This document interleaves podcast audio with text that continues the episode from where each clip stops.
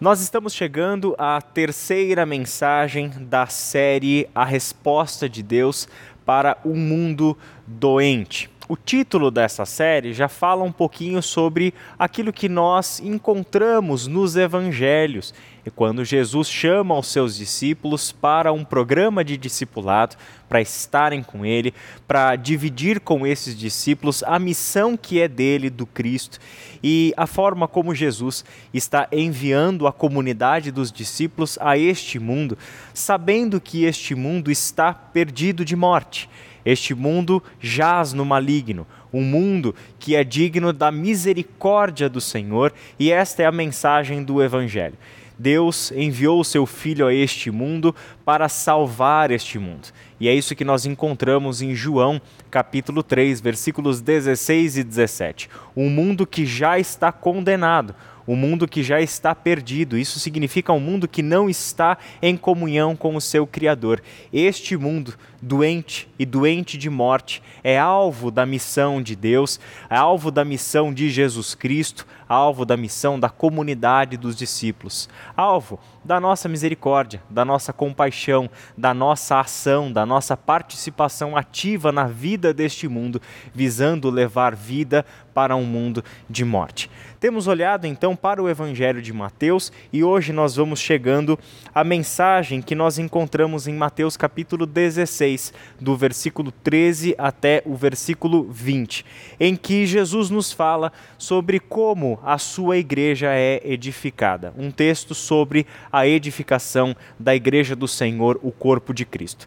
Nesta passagem nós lemos o seguinte: Quando Jesus chegou à região de Cesareia de Filipe, perguntou a seus discípulos: Quem as pessoas dizem que o filho do homem é?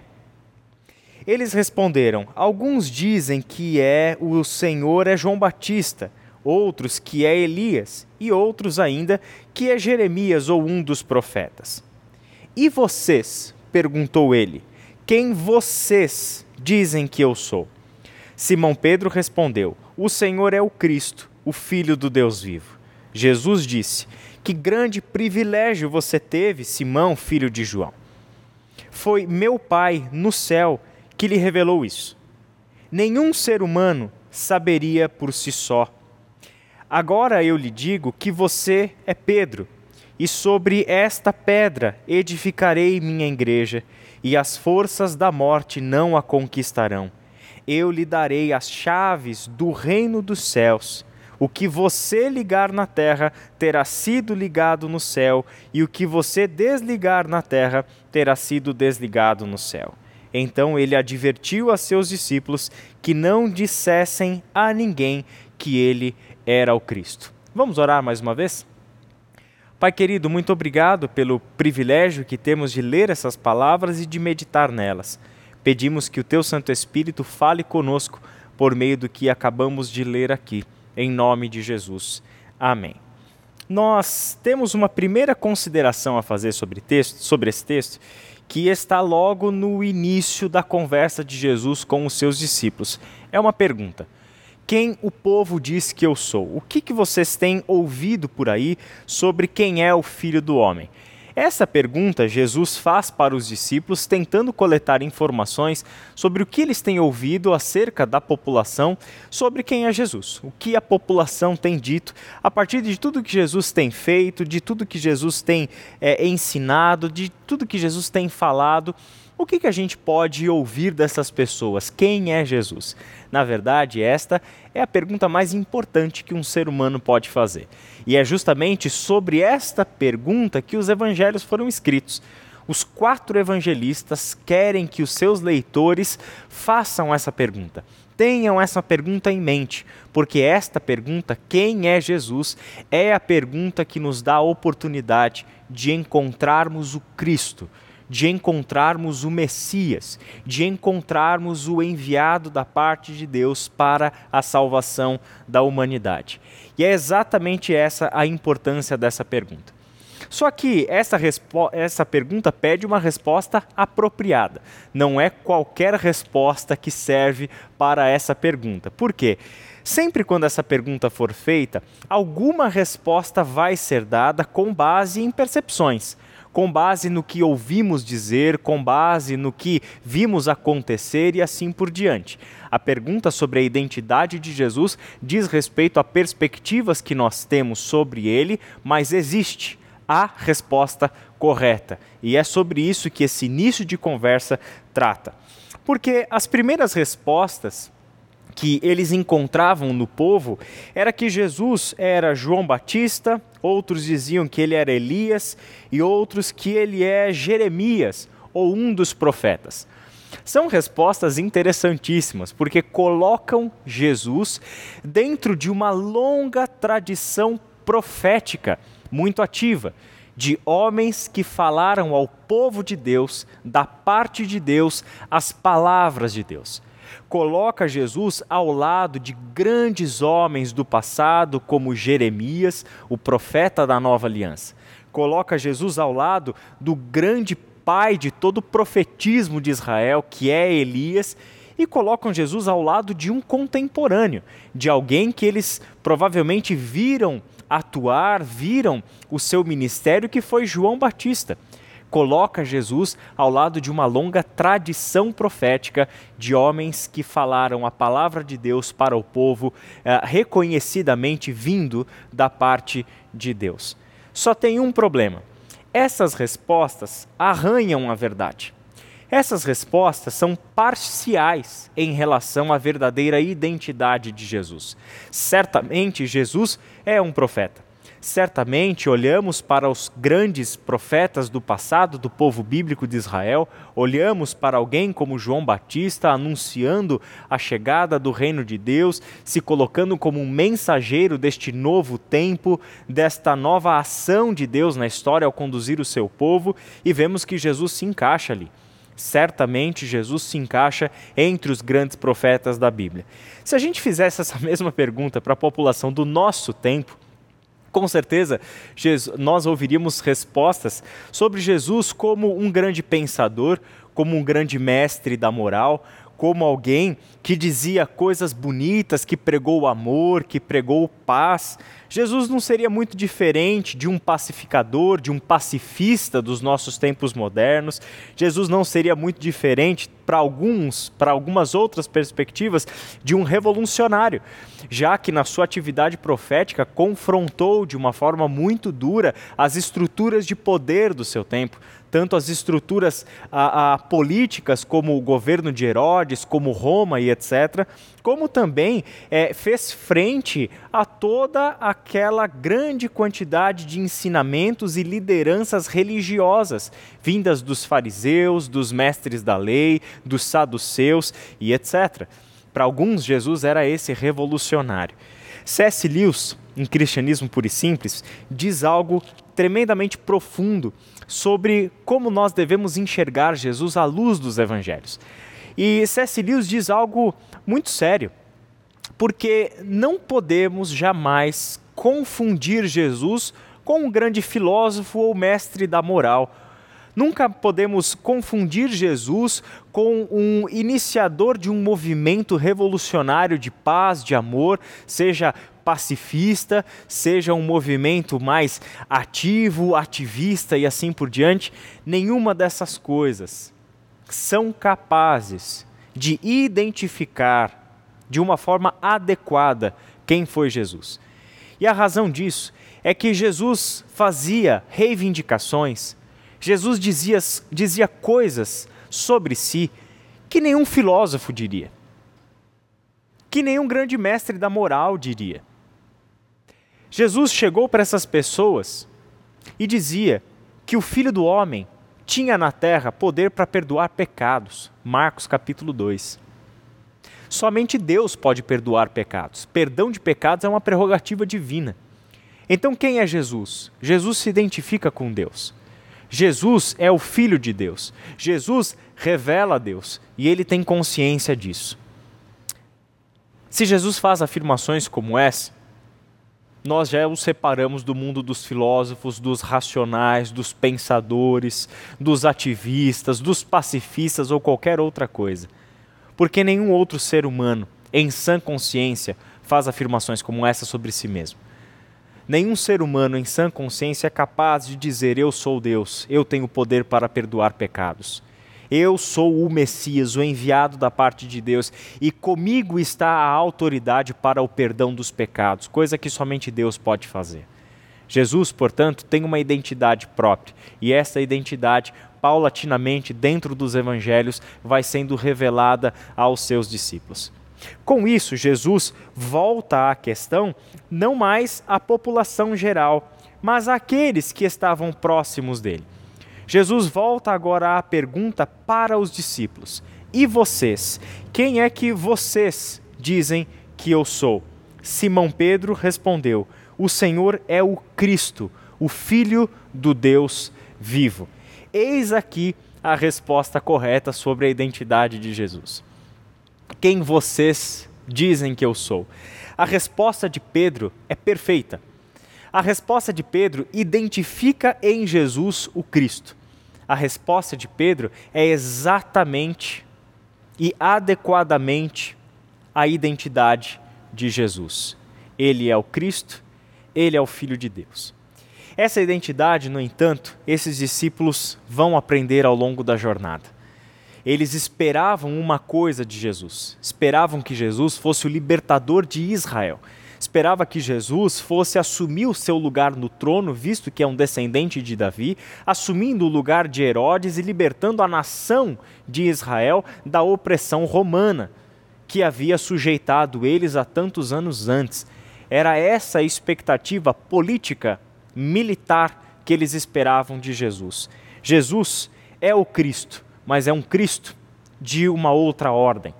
É um Cristo de um outro reino de um outro mundo, de uma nova realidade, que esses discípulos tinham uma mente tremendamente limitada, como todos nós teríamos naquele cenário, para compreender a dimensão deste reino, desta realidade e deste novo mundo para o qual Jesus Cristo vinha a, a, aqui nos redimir e para a qual ele vinha dar o acesso ao reino de Deus ao reinado de Deus, ao governo de Deus sobre as nossas vidas. Então, a resposta de Pedro é perfeita. Jesus é identificado como o Cristo.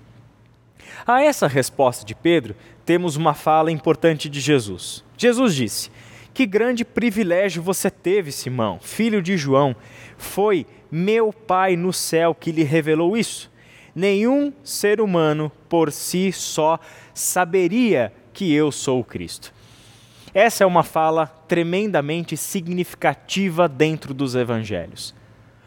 Olhar para Jesus e saber que ele é filho de José, filho de Maria, criado ah, em Nazaré, na Galileia, um galileu, um carpinteiro, um homem comum.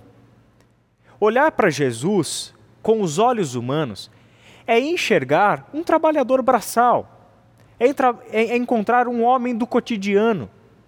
Ele não estava nem entre os líderes religiosos, ele não estava entre aqueles que eram os intérpretes da lei, conhecidos pelo povo.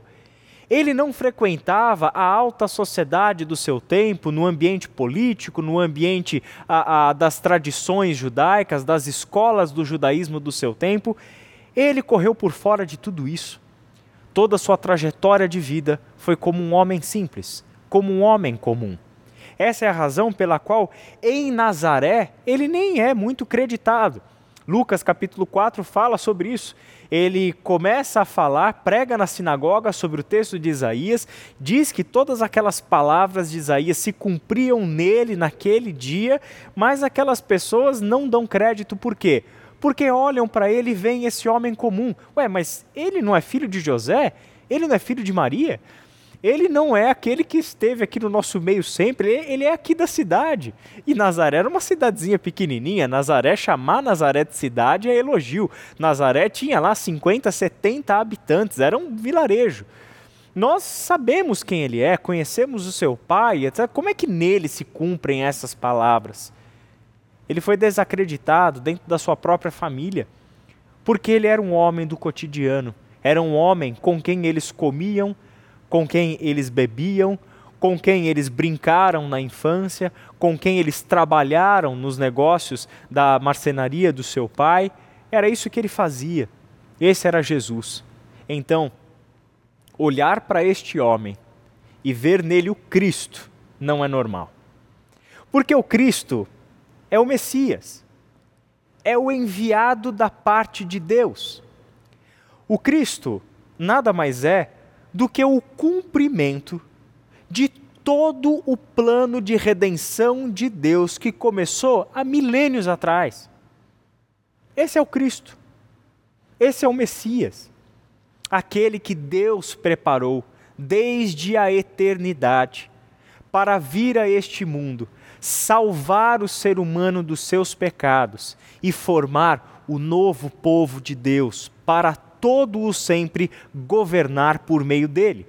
Esse é o Cristo e esse é o Messias. Como olhar para um carpinteiro de Nazaré e ver nele o Cristo?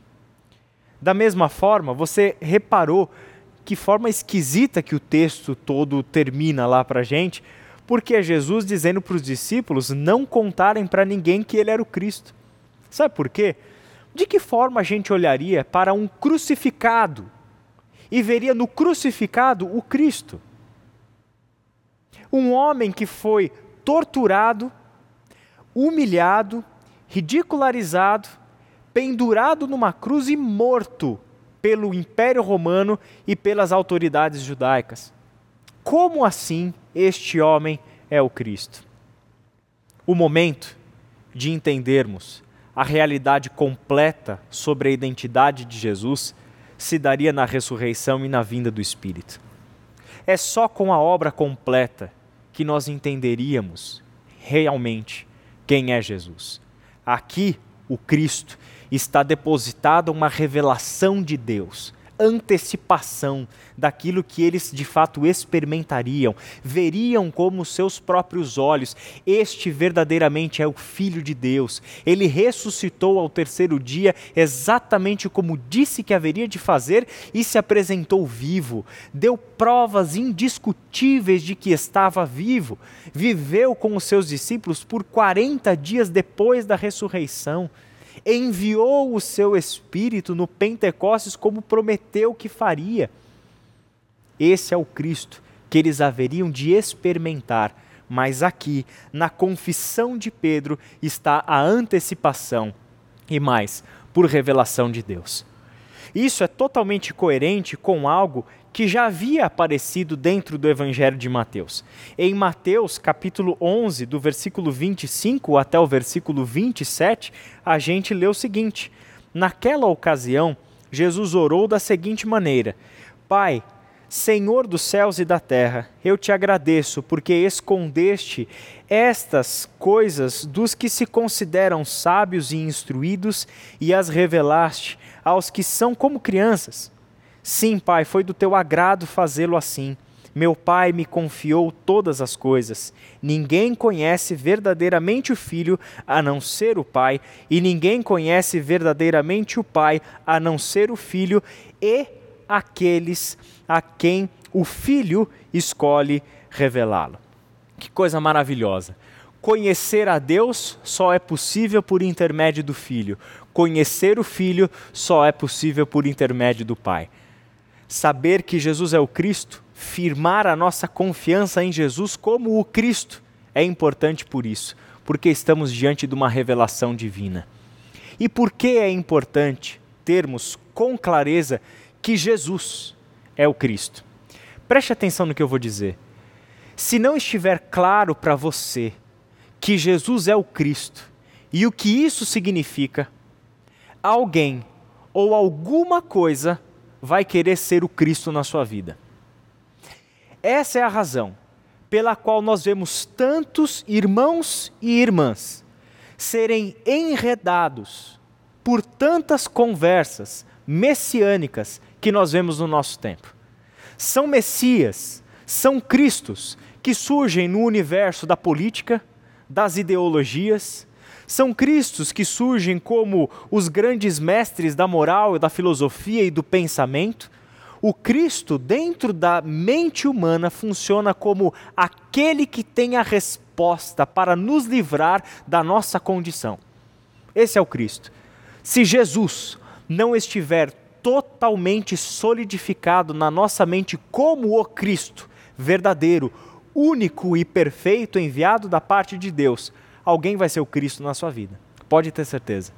Vai ser um personagem, vai ser um partido, vai ser uma ideologia, vai ser um sistema financeiro, vai ser alguma coisa que vai concorrer ao lugar de Cristo na tua vida e na minha vida.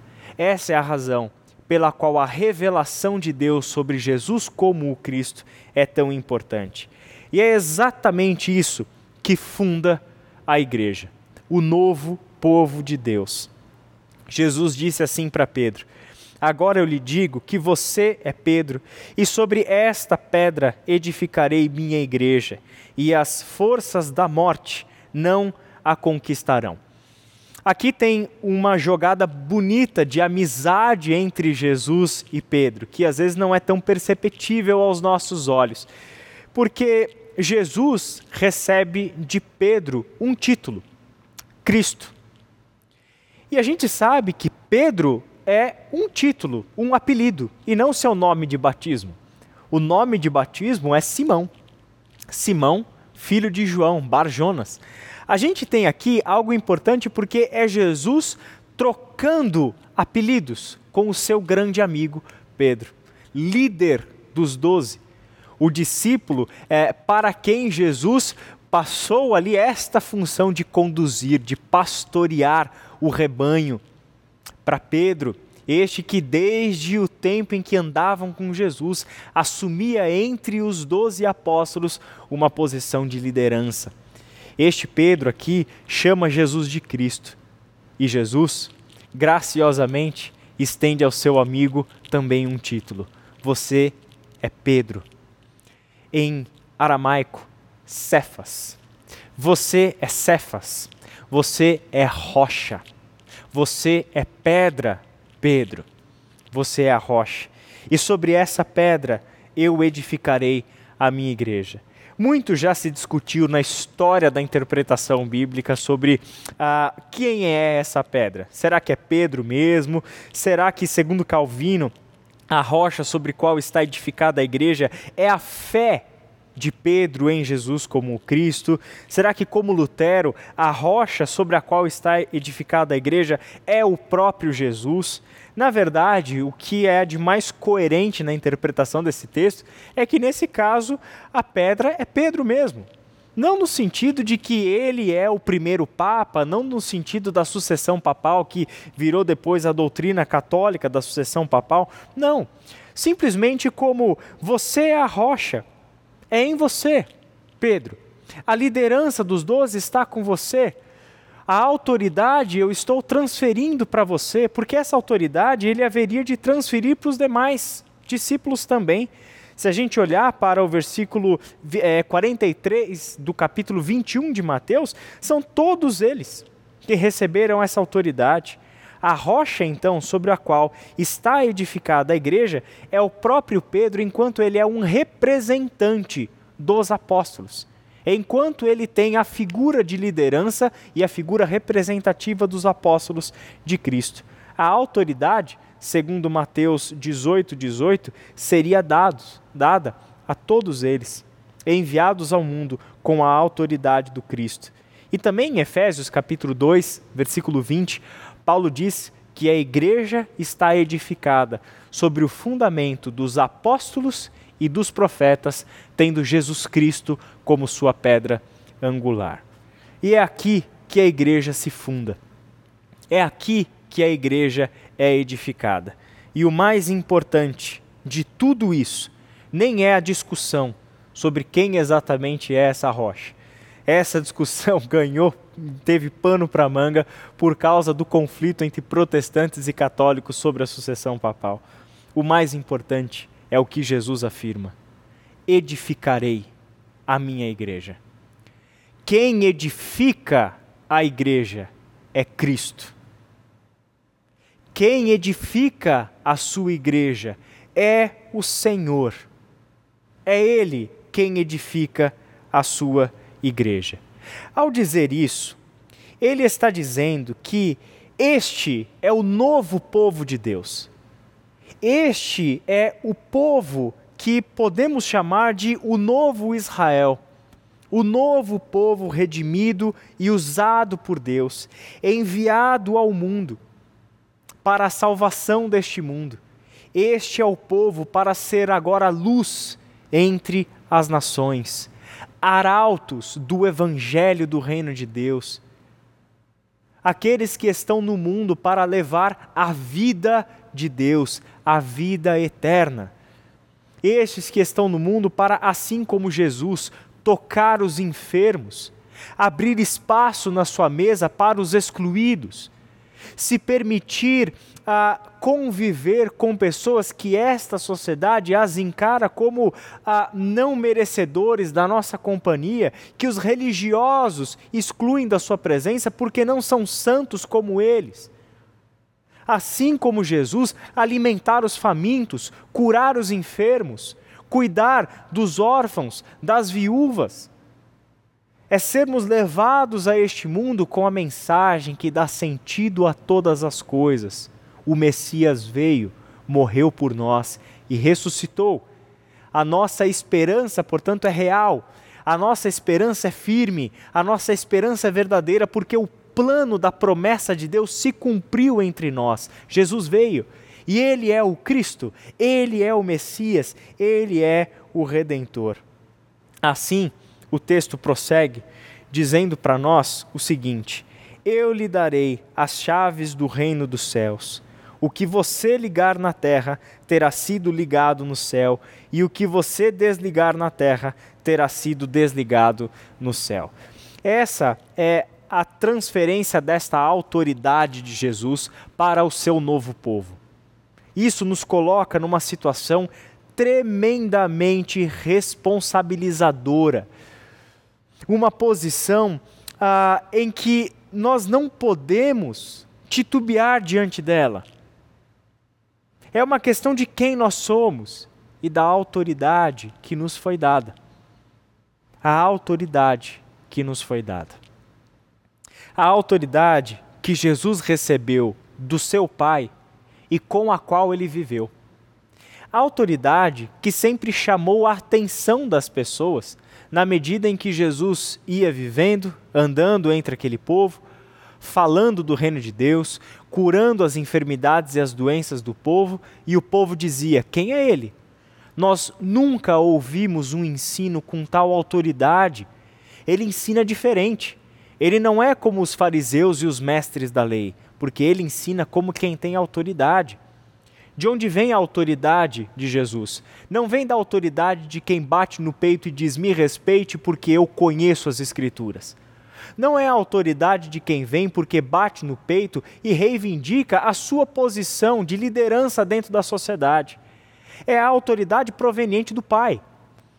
É o Pai quem lhe conferiu a autoridade. Foi o Pai quem lhe deu a autoridade sobre todas as coisas. Foi o Pai quem colocou sobre Jesus a autoridade por meio do qual ele exerceu todo o seu ministério. É essa autoridade autoridade que ele recebeu do Pai. E essa autoridade lhe dava uma segurança tão grande, essa autoridade lhe dava uma serenidade, lhe dava ah, uma maneira tão tranquila de encarar a realidade da sua missão, que essa autoridade liberou Jesus para estar conosco como quem serve, não como o rei, não querendo parecer ser o rei, não querendo ah, dizer para o mundo quem ele era precipitadamente, esperando ah, ser ovacionado, ser aplaudido, ser querido, ser prestigiado. Não. É essa autoridade, porque veio do Pai. E é a única autoridade real que existe. É a autoridade que vem do Pai não é a autoridade de quem bate no seu próprio braço e diz: Eu tenho a força, eu tenho o poder e eu faço as coisas do meu jeito. Não. É a autoridade de quem sabe de quem veio, sabe aonde está e o que tem que fazer, e sabe para quem volta. João capítulo 13. Jesus sabe de todas essas coisas e tudo deriva dessa autoridade que recebeu do Pai. Essa autoridade libera Jesus para se prostrar diante dos seus discípulos e, como um escravo, lavar os pés dos seus discípulos. Autoridade que libera para ser o humilde, o servo que entrega a vida por amor. E é essa autoridade que ele ensina para a gente. É essa autoridade que ele dá a nós. Compartilha conosco o que vocês ligarem na terra será ligado no céu. Agora nós estamos trabalhando juntos. Agora a minha missão é a missão de vocês. Agora é na minha autoridade que recebi do Pai que vocês vão a este mundo. Deu aos discípulos autoridade para estarem no mundo curando enfermidades. Deu autoridade aos discípulos para ir no mundo expulsando espíritos malignos deu autoridade para os discípulos estarem no mundo, não para se acovardarem diante do mundo, não para serem altivos, se achando superiores ao mundo, mas para se humilharem perante este mundo. É autoridade, não quem acha que tem poder e bate no peito, mas é a autoridade que dá para eles o olhar do, da compaixão e do amor de olhar para o mundo e chorar pelas necessidades deste mundo, e não se contentar em ver este mundo sofrer, mas arregaçar as mangas e ir lá, levar luz para o meio das trevas, levar vida para o meio da morte, levar ordem para o meio do caos. É essa autoridade que Jesus compartilha com a gente. Por isso, como igreja, este é o posicionamento que nos cabe. O posicionamento de uma vez por todas, sermos como o Cristo. Não nos contentarmos em ser religiosos, frequentadores da igreja, mas sermos discípulos de Cristo em todas as dimensões da nossa vida 24 horas por dia, 7 dias por semana, 365 dias por ano, até o nosso último suspiro. E vivermos nessa autoridade, no poder que Cristo confere à sua igreja. Por quê? Porque a igreja e o Cristo são extensão um do outro. A igreja não é um terceiro elemento dessa história Jesus e a igreja são um só. É com a beleza da analogia com o corpo que o apóstolo Paulo fala sobre a igreja e o seu funcionamento. A igreja é corpo de Cristo e Cristo é cabeça da igreja. O Espírito Santo de Deus habita o povo de Deus. O Cristo e a igreja são um só quando Paulo perseguia Jesus, o, quando Paulo perseguia a igreja, o que é que ele ouviu de Jesus? Por que, que você está me perseguindo? Perseguir a igreja é perseguir o Cristo. E temos que lembrar sempre disso, sempre disso. É Cristo quem edifica a sua igreja, não é na nossa força, não é no nosso poder, não é na nossa capacidade. Colocamos tudo isso a serviço de Jesus mas quem edifica a igreja é o Cristo. E segundo, a autoridade do Cristo. É nessa autoridade que nós agimos. Não da autoridade de quem acha que é alguma coisa, mas da autoridade de quem sabe de quem veio, sabe aonde está, para onde está indo e o que tem que fazer. É a autoridade que nos coloca para servir este mundo e não para julgar este mundo. A autoridade que nos libera para sermos compassivos com este mundo, como Jesus tem compaixão daquelas ovelhas sem pastor de Jerusalém. Vamos orar? Pai querido, nós queremos te agradecer por mais um tempo de meditação na tua palavra e de termos sido, Pai, edificados pela leitura que fizemos do Evangelho de Mateus e por essas palavras, Pai, serem tão vivas para nós hoje, como se fossem, Pai, sido escritas ontem para nós. Ajuda-nos, Pai, a pensarmos a nossa vida e a nossa identidade como povo teu à luz do que nós lemos aqui. Que o teu Santo Espírito, Pai, nos conduza a uma percepção mais afinada com os teus olhos da realidade onde nós estamos inseridos. Quebranta o nosso coração, Pai, para sermos compassivos e agirmos na tua autoridade. Se quisermos, Pai, agir na nossa autoridade, a autoridade que a gente acha que tem, a gente vai fazer tanta coisa por, por conta própria. Nós vamos nos achar superiores até mesmo àquele que comanda a nossa vida, sem nos percebermos do absurdo que é isso. Ajuda-nos a agir na tua autoridade, no teu poder, na tua força, porque é o Senhor quem edifica a tua igreja e é o Senhor que compartilha a sua missão com a gente. Obrigado, Senhor, por este tempo, em nome de Jesus. Amém. Vamos louvar ao Senhor mais uma vez?